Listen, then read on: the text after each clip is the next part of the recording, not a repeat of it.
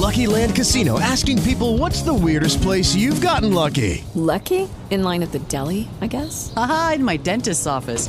More than once, actually. Do I have to say? Yes, you do. In the car before my kids' PTA meeting. Really? Yes. Excuse me, what's the weirdest place you've gotten lucky? I never win and tell. Well, there you have it. You can get lucky anywhere playing at LuckyLandSlots.com. Play for free right now. Are you feeling lucky? No purchase necessary. Void where prohibited by law. 18 plus. Terms and conditions apply. See website for details. With Lucky Land slots, you can get lucky just about anywhere. Dearly beloved, we are gathered here today to. Has anyone seen the bride and groom? Sorry, sorry, we're here. We were getting lucky in the limo and we lost track of time. No, Lucky Land Casino, with cash prizes that add up quicker than a guest registry. In that case, I pronounce you lucky. Play for free at LuckyLandSlots.com. Daily bonuses are waiting. No purchase necessary. Void where prohibited by law. 18 plus. Terms and conditions apply. See website for details. Olá, seja bem-vindo ao Fora de Série Podcast especial Israel. Antes de falar onde nós estamos hoje, eu quero lembrar você de se inscrever no nosso canal, ativar o sininho para você não perder nenhum episódio inédito direto aqui da Terra Santa. Bom, hoje eu estou aqui com o Miguel Nicolaeves, que tudo bem, Miguel? Tudo bem, graças a Deus. Que tal, Ana Carolina? tudo bem, a gente vai desvendar muito aqui na Terra Santa sobre a infância de Davi. A gente ouve falar muito sobre a história dele depois que ele é ungido rei, né, Miguel? É verdade. E aí hoje o Miguel vai me mostrar o local por onde ele passou. Nós estamos aqui ao sul de Jerusalém, na fronteira com Belém. Onde você vai me levar, Miguel? Então, nós vamos descer por esse campo aqui, que é um dos campos de pastores aqui na região, em frente a Belém, e vamos tentar entender como era a vida do jovem Davi. Vamos lá? Vamos lá. Vem com a gente também. Nós estamos nas colinas da Judéia e você pode ver aqui muitas terraças, que são essas prateleiras de pedra que foram montadas aí, com o objetivo de reter a água no solo, a fim de facilitar o plantio de oliveiras, por exemplo, como muitas que nós podemos ver aqui. Isso já se fazia 3 mil anos atrás, na época de Davi, continua sendo feito até hoje. E hoje nós vamos entender um pouco sobre isso. E Miguel, é, Davi passou por aqui, por onde nós estamos caminhando? Com certeza, Davi passava por todos esses lugares aqui. Este é o cenário típico dos eh, criadores de ovelhas na região de Belém. Ora, eles não pastoreavam lá dentro da cidade, eles pastoreavam em campos como esse. E o mais curioso é que não é apenas o espaço que a gente consegue imaginar como, como Davi vivia, como Davi pastoreava. O Miguel está me contando que tem uma gruta aqui que comprova que Davi e outros pastores vinham até aqui. Essa gruta serve como uma, servia né, como um aprisco de ovelhas, né, Miguel? É verdade. E eu quero te mostrar como é lá dentro e os indícios que nós podemos ver. Bom, a gente chegou aqui então no que é chamado de Gruta de Pastores, é isso?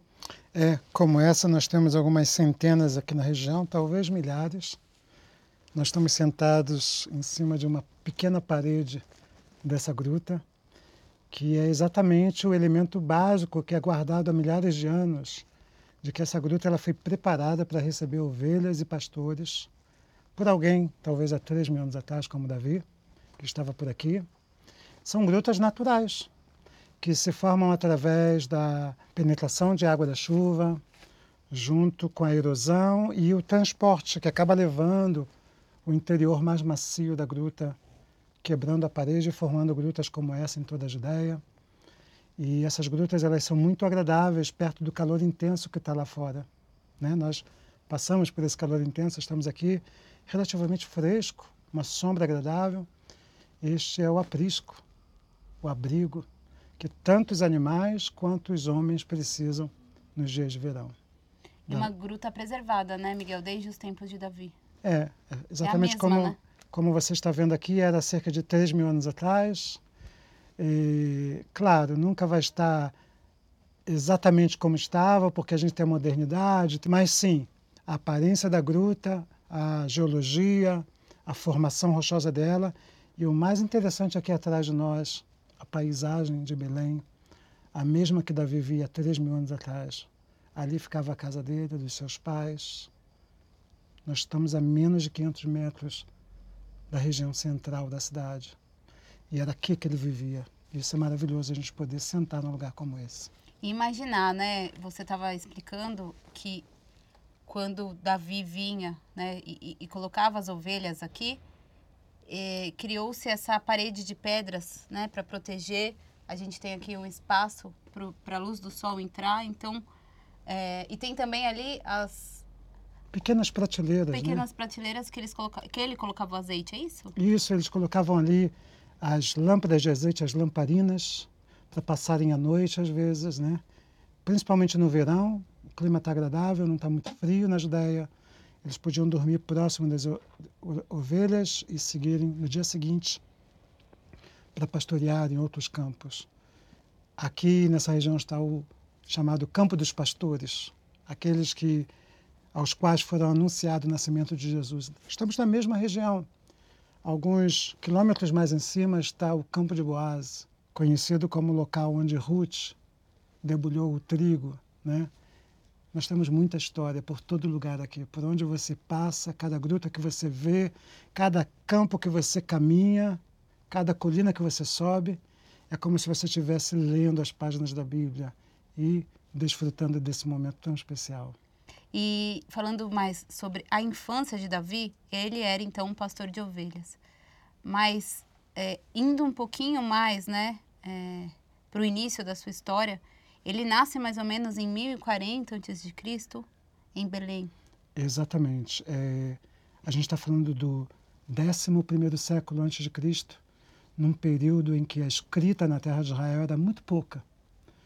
E quando Davi nasce, ele é o mais novo entre os outros sete irmãos. Jessé teve oito filhos, né? E aí ele tem já, como você falou, desde a infância, essa questão de não ser muito aceito pelos irmãos. Ele já sofre essa vamos dizer assim, a rejeição familiar, né, desde novinho, né? Nós temos outra história parecida com essa, que é a história de Elimelech, que acabou se tornando rei de Siquém antes de haverem reis em Israel. Filho de uma mulher eh, prostituta, ele era um bastardo, ele acaba dominando eh, a região de Siquém e se tornando rei.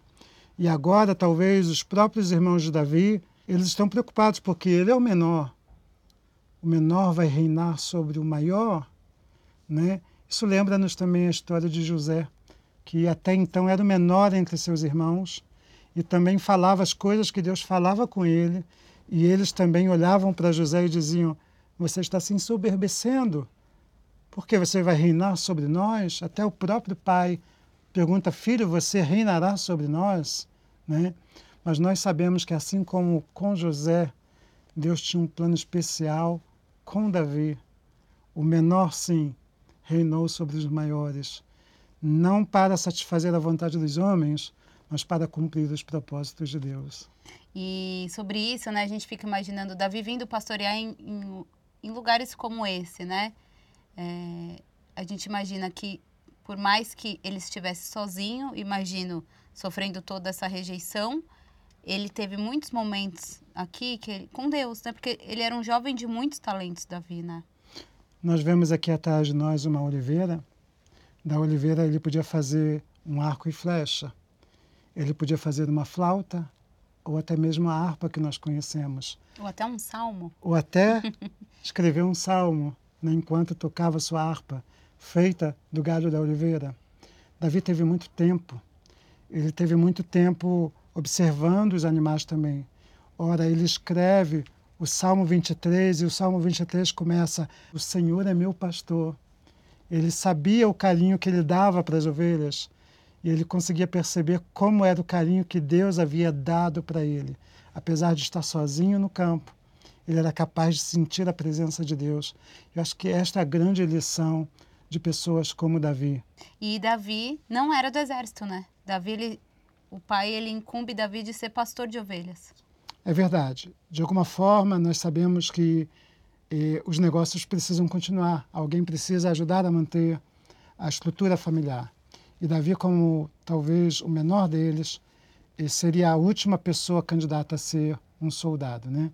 E nós vemos que é justamente este pequeno soldado que Deus usa para defender o povo de Israel talvez nos momentos mais difíceis e mais dramáticos da sua história. E o fato dele ser um pastor de ovelhas, ter sido por muitos anos, não sei se a gente pode mensurar por quantos anos, é, significava o quê? Qual que era a função dele principal? Ele pastoreava as ovelhas do pai? que mais que essa função incumbe?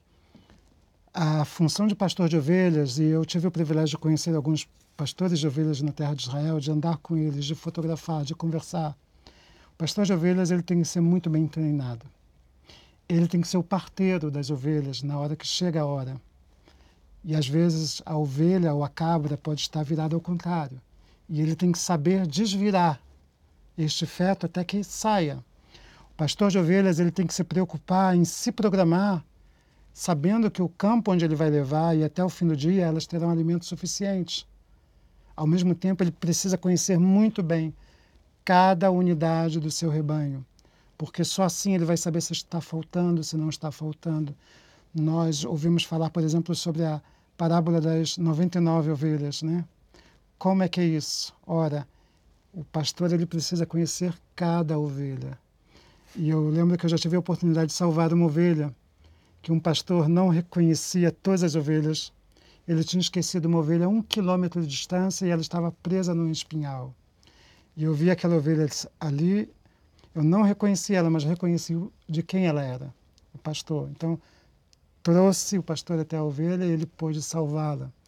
Ora, se para mim já foi um privilégio, eu fico imaginando na cabeça de um pastor ter salvado essa ovelha naquele dia. Depois ele me agradeceu, me apertou a mão e falou muito obrigado, Deus te abençoe.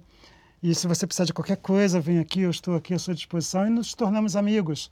E uma das características dos pastores de ovelhas é que eles precisam ter essa sensibilidade de perceber onde está o rebanho, como está, conhecer a voz das suas ovelhas, se ela está ferida, se ela está presa em algum lugar. Inclusive, ela tem um choro muito comum. Eu já observei que o choro de uma ovelha, quando ela está sendo oprimida, é muito diferente de um simples chororô no meio do caminho. Tá? Além disso, tem os outros perigos.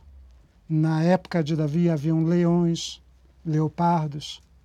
Nós estamos falando de lobo e de raposas e até mesmo eh, coiotes. E ele tinha que saber defender as ovelhas dos inimigos. Então essa era a função de Davi. Essa era a função de Davi. e quando você está falando de Boaz, que tem os campos de Boaz, o que, que a gente pode encontrar lá hoje? Uma coisa típica da geografia é que Aqui embaixo no vale é muito difícil de cultivar trigo em grande escala. E nós vemos que no relato bíblico, Ruth, quando ela vai colher, ela colhe 20 quilos de trigo. É uma grande quantidade para um campo muito pequeno, tendo Boaz ainda que vender e dividir com os pastores.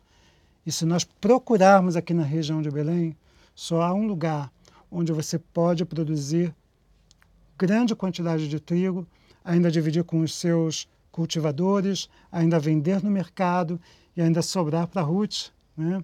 Nós vemos que Boaz estava ali no celeiro, deitado naquele montão de trigo ali. Então, para imaginar melhor essa história, eu espero que a gente possa visitar um campo como esse. E tem também passagens de Davi ali, nesse local? Sim, nós temos justamente o caminho que Davi faz daqui de Belém para o Vale de Elá para levar o alimento para os seus irmãos. Ele faz esse caminho, esta direção. Ele passa pelo campo de Boaz, desce pelo Vale de Elá, o Vale do Terebinto, e lá encontra o acampamento de Saul. São 38 quilômetros de distância, bastante longe, mas olha, Davi era bastante valente. Você consegue levar a gente lá? Vamos lá.